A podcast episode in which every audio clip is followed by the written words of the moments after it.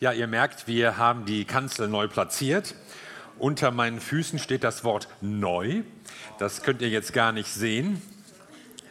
Und da wir ja auch unsere Gottesdienste aufnehmen, übertragen, wird man jetzt hier so ein bisschen besser ins Licht gerückt, habe ich mir sagen lassen. Also wir grüßen alle auch, die irgendwo auf der ganzen Welt oder darüber hinaus zuschauen und an unseren Gottesdiensten teilnehmen.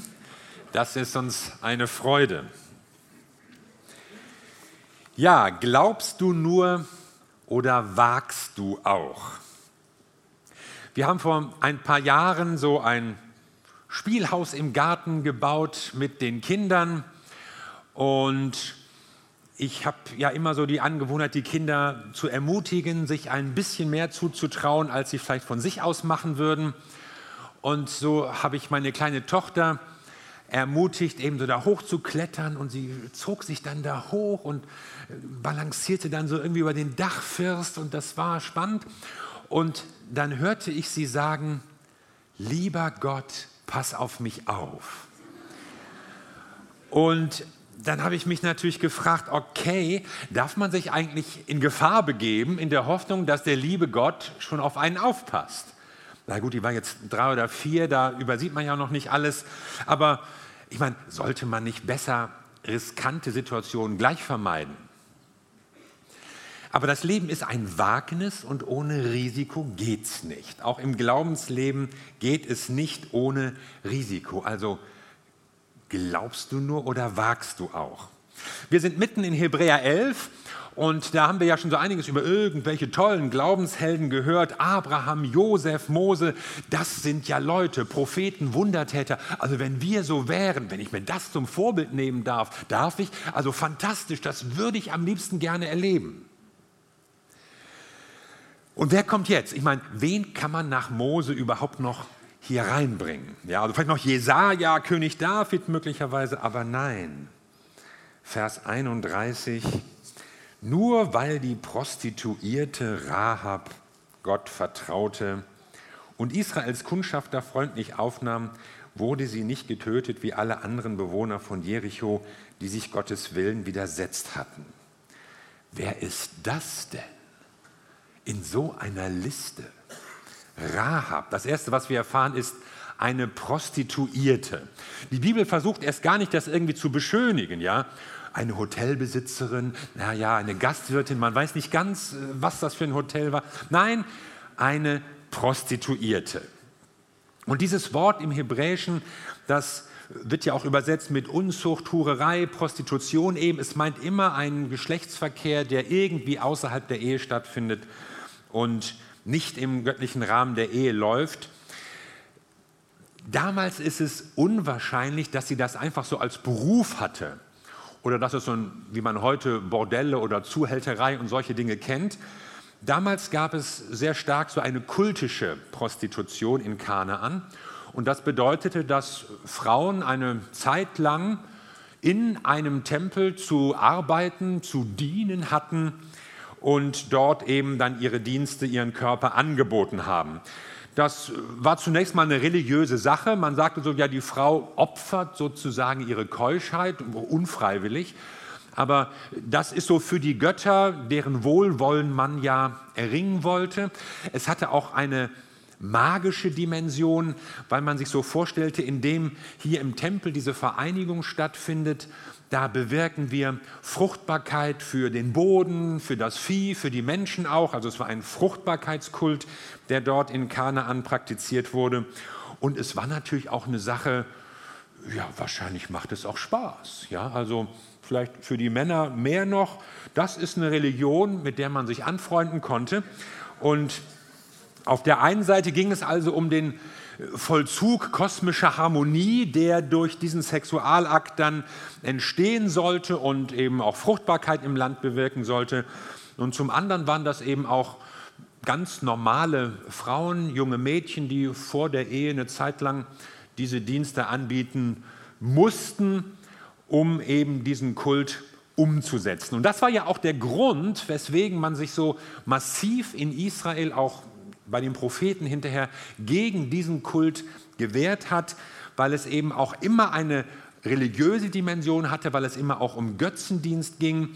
Und es war ein Kult, der auf der sexuellen Ausbeutung von Frauen basierte. Ein Kult, bei dem man sogar lebendige Kinder verbrannte für irgendwelche Götter in irgendwelchen Riten. Und das alles, sagt Gott, soll jetzt eigentlich aufhören. Wenn jetzt das Volk Israel in dieses Land kommt, dann wird ein neues Kapitel aufgeschlagen und dann soll es solche Dinge nicht mehr geben. Das war erstmal unsere Rahab. Es scheint kein Thema zu sein, dass die Kundschafter bei ihr eingekehrt sind. Der ganze Zusammenhang deutet so auf eine Art Herbergsbetrieb hin und eben ihre Prostitution ist wahrscheinlich in diesem kultischen Zusammenhang zu sehen. So, dann kommen eben zwei Agenten. Bei Agenten ist es ja immer das Wichtigste, dass sie unauffällig bleiben. Ja, dunkle Sonnenbrille, Schlapphut, Trenchcoat, damit man nicht merkt, hier ist jemand unterwegs. Also wir werden hier Zeuge so eines kleinen Agenten-Thrillers in der Bronzezeit. Also man muss schon befürchten, dass die irgendwie aufgefallen sind. Ja, anderes Volk, andere Sprache, andere Kleider. Ich meine, das war so eine Wüstentruppe. Ja, so Leute, die kamen so aus der Wüste als Nomaden da rein in eine der ältesten Städte der Welt, eine damals hochstehende Zivilisation. Da merkt man schon, gehört der hier rein oder nicht? Nun mag es vielleicht auch mal andere Reisende, Kaufleute gegeben haben. Hoffentlich können wir uns da irgendwie runtermischen, aber sie dürften sich schon unterschieden haben. Und es dürfte sich auch rumgesprochen haben in Jericho, dass da eine neue große Gruppe von Halbnomaden am Rande des Kulturlandes aufgetaucht war. Im Ostjordanland, da hat es schon erste Kämpfe, Schlachten gegeben. Und mit den Moabitern hatten sie sich irgendwie arrangiert und den Edomitern auch. Und man konnte ja nicht wachsam genug sein. Was wollen die hier? Armut, Migration, das war auch damals schon ein Thema. Es gab immer wieder mal Gruppen, die dann versuchten, so da reinzukommen und an den auch zivilisatorischen Segnungen der entwickelteren Länder, Städte teilzuhaben. Und jetzt wieder. Eine große, alte, mächtige Stadt, so wird Jericho hier beschrieben. Rahab gehörte da rein, war Teil dieser Kultur, dieses kanaanäischen Volkes und lebte dort in Jericho. Die beiden kehren also bei ihr im Gasthof ein, aber der militärische Abschirmdienst in Jericho hat nicht geschlafen. Die beiden waren aufgefallen, man berät sich mit dem König und der König sagt, die Burschen gucken wir uns näher an. Also deshalb klopft es dann schon kurz danach an Rahabs Tür.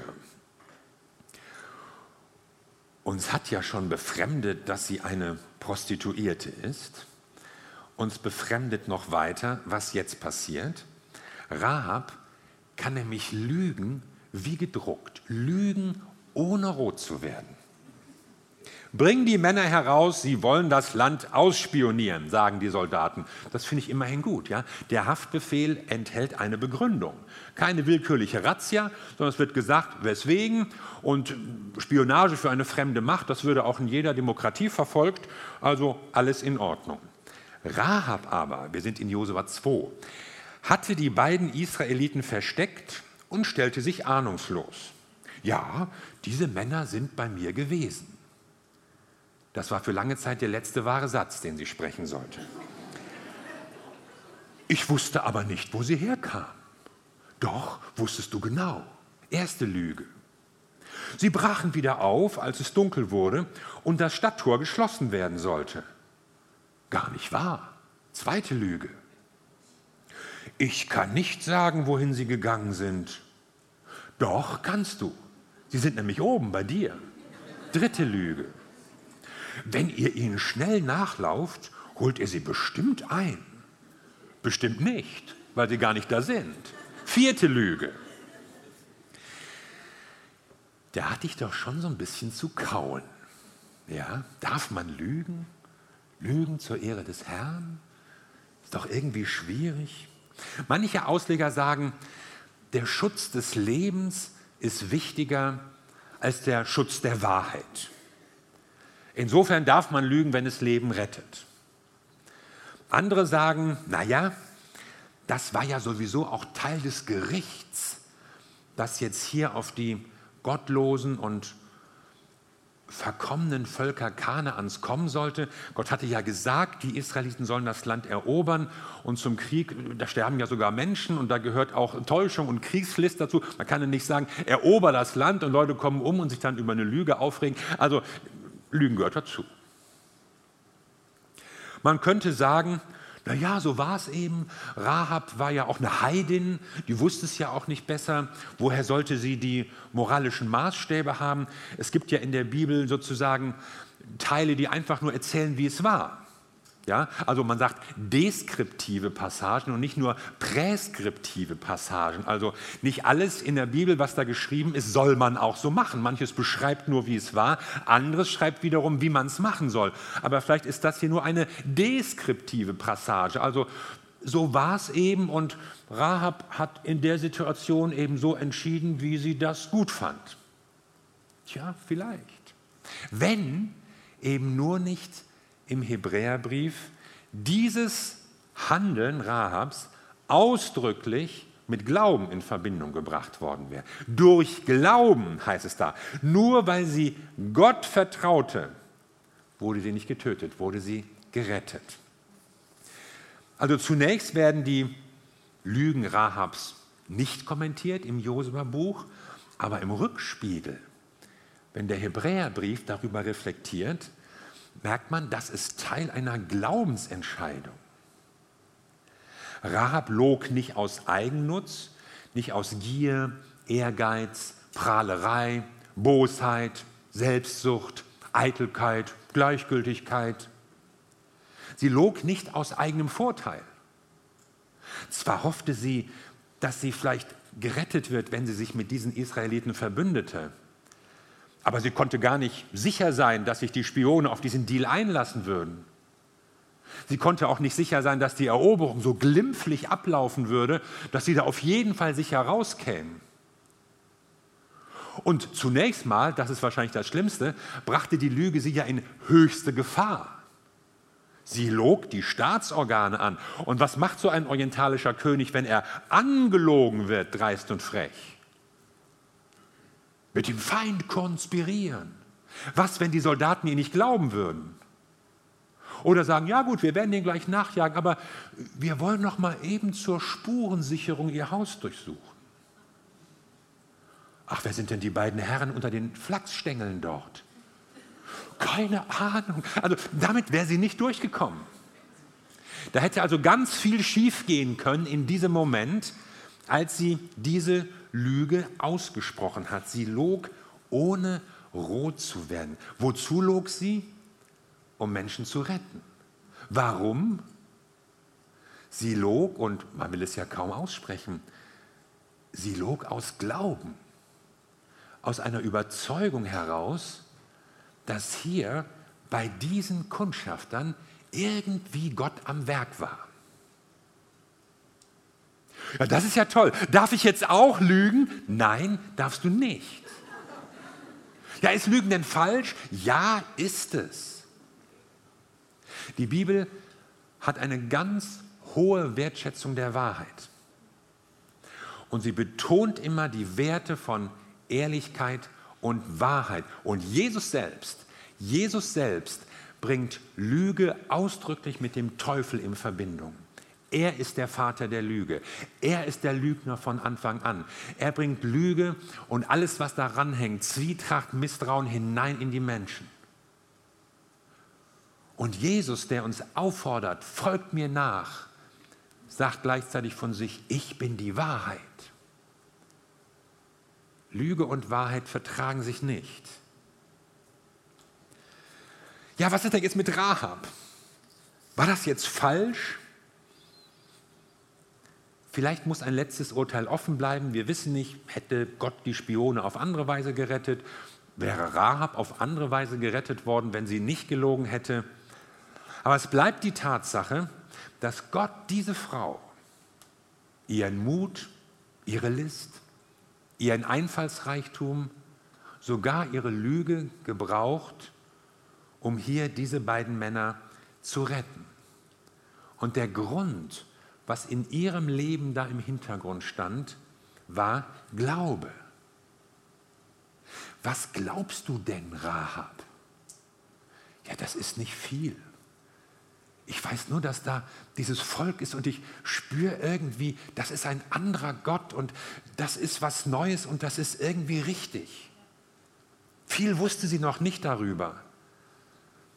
Sie ahnte nur, dass dieser Gott mit den Menschen handelt und dass es ein besserer Gott ist als der, den sie kannte, der mit seinen Menschen anders umgeht, der einen anderen Gottesdienst bringen würde als das, worin man sie auch reingepresst hatte.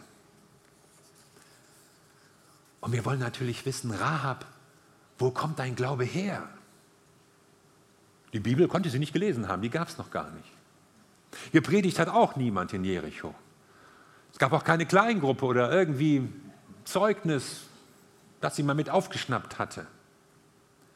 Sie hatte nur was gehört. Wir haben gehört, heißt es später in Vers 10, wir haben gehört, dass der Herr euch einen Weg durch das Schilfmeer gebahnt hat, als ihr aus Ägypten gekommen seid. Wir wissen auch, was ihr mit den Amoritern und ihren Königen Sihon und Og auf der anderen Jordanseite gemacht habt. Ihr habt sie völlig vernichtet. Und vorher steht, ich weiß, dass der Herr eurem Volk dieses Land geben wird. Der Herr, euer Gott, ist der wahre Gott, oben im Himmel und hier unten auf der Erde. Woher weißt du das, Rahab?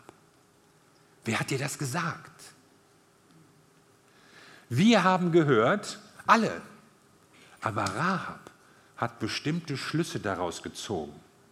Irgendwie hat Gott den Weg in das Herz dieser jungen Frau gefunden. Im Römerbrief sagt Paulus einen sehr gewichtigen Vers, Römer 1, Vers 19. Da spricht er nämlich darüber, wie das ist mit Leuten, die eigentlich nie was von Gott gehört haben. Und Paulus schreibt, es gibt vieles, was sie von Gott erkennen können. Er selbst hat es ihnen ja vor Augen geführt. Gott ist zwar unsichtbar, doch an seinen Werken der Schöpfung haben die Menschen seit jeher seine ewige Macht und göttliche Majestät sehen und erfahren können. Gott handelt. Er handelt in der Schöpfung und die kann jeder sehen. Die Schönheit, die Faszination der Natur, das muss doch Fragen aufwerfen. Das muss doch den Gedanken aufkommen lassen, wie ist das entstanden? Steckt da irgendetwas hinter? Die Natur weist nicht hin auf die Geburt Jesu und Auferstehung und das ewige Leben im Himmel, aber sie weist darauf hin, dass es einen Gott geben muss. Jemand, der dahinter steht und die Schönheit dieser Welt in Existenz gebracht hat. Man spricht von einer natürlichen Gottesoffenbarung, weil Gott sich durch die Natur mitteilt, durch sein Handeln darin, auch durch sein Handeln in der Geschichte. Und genau das ist es, was Rahab hier bemerkt. Wir haben von euch gehört und wir merken, das ist nicht irgendein Volk, das ist nicht irgendeine Wüstentruppe, das sind nicht irgendwelche streunenden Leute, die da ankommen. Und jetzt kommt es zu einer Schwelle sozusagen in dem, was Rahab sagt. Am Anfang heißt es, wir haben gehört, wir wissen, ihr seid den Ägyptern entkommen, wir wissen, ihr seid durch Schilfmeer gezogen, wir wissen, ihr habt die Schlachten dort gewonnen. Das wussten alle, wir, der König, seine Räte, die Offiziere, die Soldaten, die Bürger, die Kaufleute. Aber dann sagt sie, ich, ich weiß, dass der Herr eurem Volk dieses Land geben wird. Ich weiß, euer Gott ist der wahre Gott. Rahab, woher weißt du das? Warum wissen das die anderen nicht? Weil Glaube immer auch eine Entscheidung ist. Und weil Glaube auch ein Geschenk ist, ein Geschenk Gottes. Beides. Es hat für uns etwas Geheimnisvolles, warum einer glaubt und einer nicht. Zwei Menschen hören dieselbe Botschaft, der eine reagiert so, der andere so. Zwei Menschen lauschen dem gleichen Evangelium, die eine bekehrt sich, die andere nicht. Warum? Wir können es nicht letztgültig beantworten. Aber eines wissen wir, wenn du die Botschaft hörst, dann sollst, dann kannst du dich entscheiden. Dann redet Gott dich an und lädt dich ein, Ja zu sagen zu der guten Nachricht, zu dem Evangelium von der Liebe Gottes. Und von diesen tausenden Leuten in der großen Stadt Jericho, die alle das Gleiche gehört haben, das Gleiche wussten. Sie hatten alle von den Israeliten gehört. Sie waren alle über die Machttaten Gottes informiert. Ihnen war allen nicht entgangen, dass hier ein Volk mit einem neuen Gott ankam. Von diesen vielen Menschen traf nur eine die richtige Entscheidung. Rahab. Nur sie entschied sich richtig. Ich werde mich nicht gegen dieses Volk stellen. Ich werde mich auch nicht gegen ihren Gott stellen. Ich weiß noch so wenig, viel zu wenig. Aber ich spüre, dass da etwas Neues anfängt. Da steckt etwas hinter. Ich werde mich auf ihre Seite stellen. Und das nennt der Hebräerbrief Glauben. Vertrauen. Nicht Kalkül, nicht Scharfsinn, Berechnung, Schleue, Opportunismus. Glauben. Auch nicht nur Sympathie. Oh, die beiden Kundschafter sind so nett, junge, sportliche Männer. Ich meine, später heiratete sie tatsächlich einen Israeliten. Wir wissen nicht, ob einen von den beiden, aber sie tat's. Glaube, das war riskant, das war ein Wagnis. Es könnte sie das Leben kosten. Es könnte ihren Tod bedeuten, wenn sie sich auf die Seite dieser Leute stellt. Was kostet dich dein Glaube?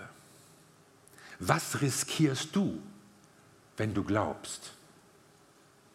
Naja, in Todesgefahr geraten wir zum Glück nicht, zumindest nicht in Deutschland. Vielleicht kommen manche von euch aus Ländern, wo das anders war. Vielleicht habt ihr andere Erfahrungen, die euch auch hierher gebracht haben. Aber es geht ja nicht immer nur gleich um Lebensgefahr. Für manche ist es auch so gesellschaftlich, familiär ein Risiko, Jesus zu bekennen. In deiner Familie, in deinem Arbeitsplatz, in deinem Freundeskreis. Vielleicht bist du finanzielle Risiken eingegangen. Aufgrund deines Glaubens, du hattest irgendwie auf dem Herzen etwas zu geben, sogar zu opfern, mal richtig zu verzichten, etwas zu investieren für deine Gemeinde, für ein Werk Gottes.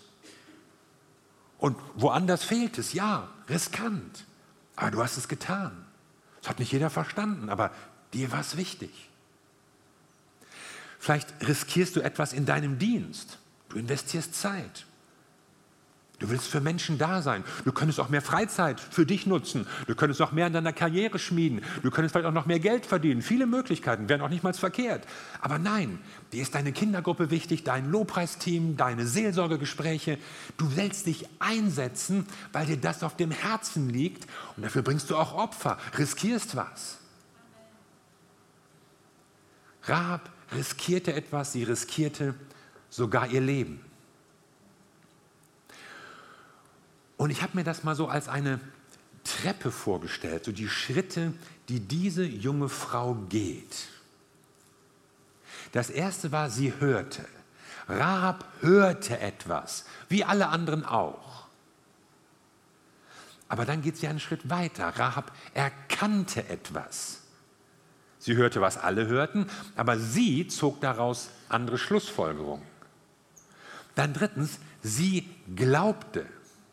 Sie traf eine Entscheidung.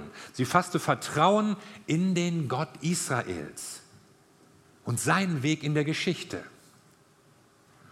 Und dem Glauben folgte das Wagnis. Rahab wagte etwas. Für sie war Glaube ein gefährliches Abenteuer. Sie bezog Position in einer kritischen Situation. Sie traf eine mutige Entscheidung, eine mutige Frau. Und dann fünftens, Rahab hoffte aber auch. Deshalb flehe ich euch an, sagt sie dann zu den Kundschaftern, nachdem die Soldaten wieder abgezogen waren, schwört mir jetzt beim Herrn, dass ihr meine Familie und mich verschont denn ich habe auch euch das Leben gerettet. Bitte gebt mir einen Beweis dafür, dass ich euch vertrauen kann. lasst meine Eltern und Geschwister und alle ihre Angehörigen am Leben. Rettet uns vor dem Tod. Ja, die Israeliten würden die Stadt erobern, aber vielleicht können wir, vielleicht kann unsere Familie gerettet werden. Ich werde mich auf die richtige Seite stellen. Ich stelle mich auf die Seite Gottes, gegen meine Gewohnheit, gegen meine Tradition, gegen mein bisheriges Leben, gegen den König sogar. Und jetzt die entscheidende Frage. Wird sich mein Glaube lohnen oder nicht? Wird es mir gehen wie allen anderen auch? Macht Glaube einen Unterschied? Das fragst du dich doch auch manchmal. Was habe ich davon? Ja, ich glaube, aber geht es mir dadurch besser? Manche glauben aber, sie sind auch krank und haben auch zu wenig Geld und im Job läuft es auch nicht und, und haben immer noch keinen Partner und dies und jenes. Trotz Glauben. Lohnt sich das? Ja, es lohnt sich. Es lohnt sich, Gott zu vertrauen. Denn das große Thema der Bibel ist Rettung. Es geht um Rettung. Es geht nicht um Wohlergehen, Bequemlichkeit, Gebetserhörung in erster Linie. Es geht um Rettung. Gott rettet die Israeliten aus Ägypten, aus der Sklaverei, aus Ausbeutung, aus Unterdrückung. Gott rettet Rahab vor dem Tod, vor dem Untergang. Und Gott rettet auch dich. Er rettet dich vor Schuld und von deiner Sünde. Gott rettet. Und Rettung heißt, das Böse wird nicht triumphieren über dich.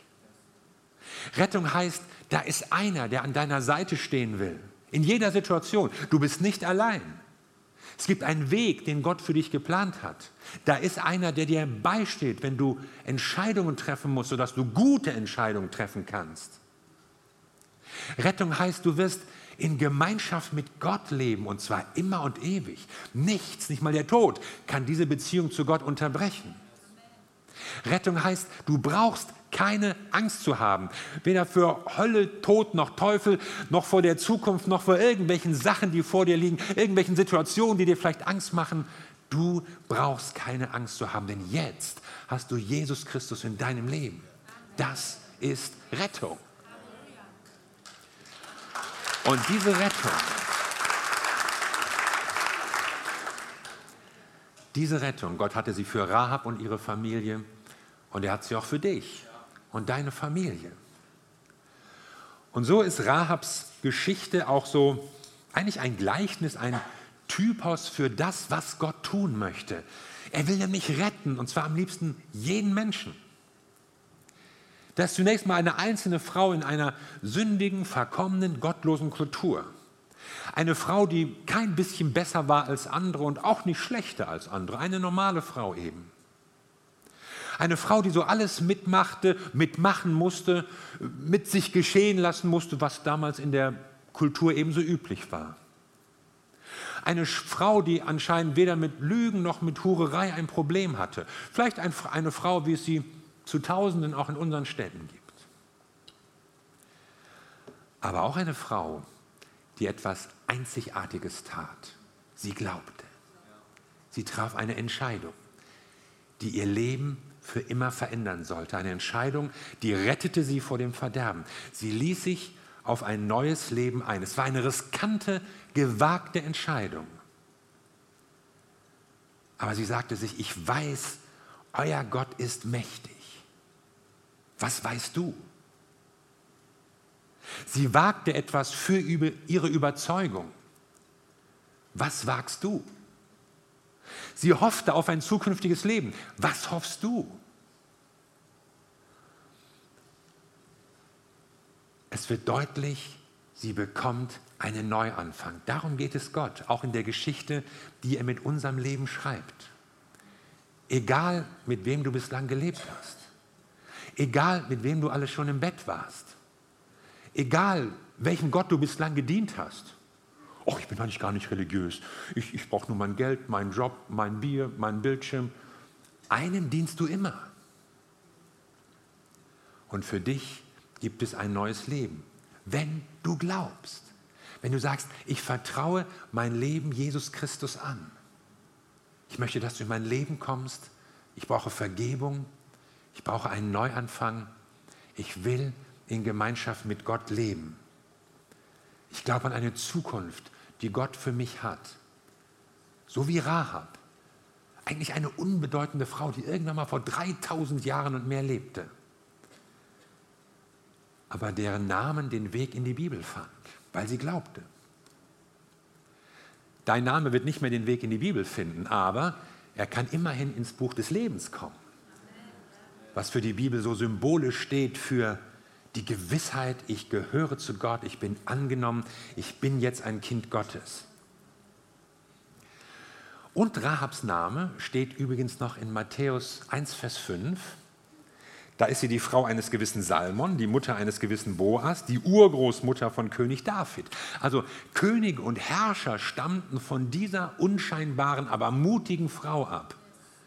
Und am Ende der größte von allen, Jesus Christus. Hat Rahab das geahnt? Nein. Das konnte sie sich nicht ausmalen. Du kannst ja auch nicht ausmalen, was Gott mit deinem Leben vorhat. Was vielleicht durch deinen Dienst, durch dein Gebet, durch dein Opfer, durch dein Gespräch, durch dein Geld irgendwo ausgelöst wird. Aber du kannst dir sicher sein, Gott hat etwas vor.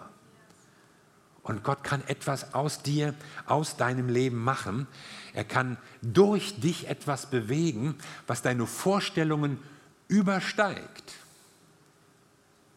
Du musst nur diesen großen Schritt tun, diesen mutigen, kühnen Schritt und sagen, ich glaube. Amen. Lass uns zusammen beten.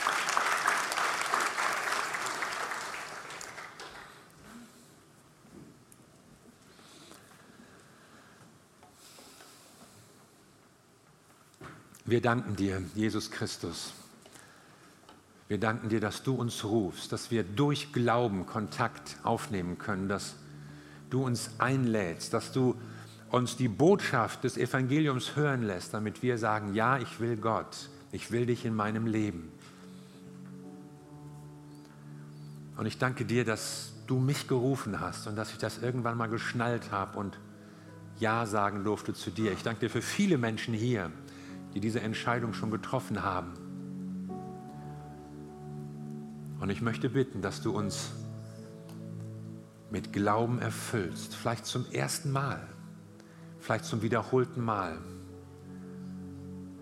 Da, wo wir nicht weiter wissen, da, wo wir vor Bergen stehen, da, wo wir mehr Fragen als Antworten haben, da wollen wir unser Vertrauen auf dich setzen. Und du kannst aus der schwierigsten, aus der vermurkstesten Situation, kannst du uns herausführen, wenn wir dir vertrauen. Und das wollen wir tun, Herr. Das will ich tun. Das wollen wir als Gemeinde tun. Und ich will dich ermutigen, dass du jetzt persönlich betest, persönlich mit Gott sprichst, dass du ihm sagst, Herr, ich will glauben. Vielleicht hast du bestimmte Nöte, Anliegen, Themen, die dich bewegen. Dinge, die dir das Leben schwer machen, Menschen, an die du denkst, Krankheiten, mit denen du ringst, Schicksale, die dich niederdrücken. Aber sprich mit Gott und sag, Herr, ich glaube, dass du eine Zukunft für mich hast, für mich, für meine Familie, für Menschen, die du liebst. Und ich wünsche dir, dass du neuen Glauben fassen kannst und gestärkt in deinem Glauben diesen Gottesdienst verlassen kannst. Und lass uns in dem Sinne eine kurze Zeit des persönlichen Gebets haben.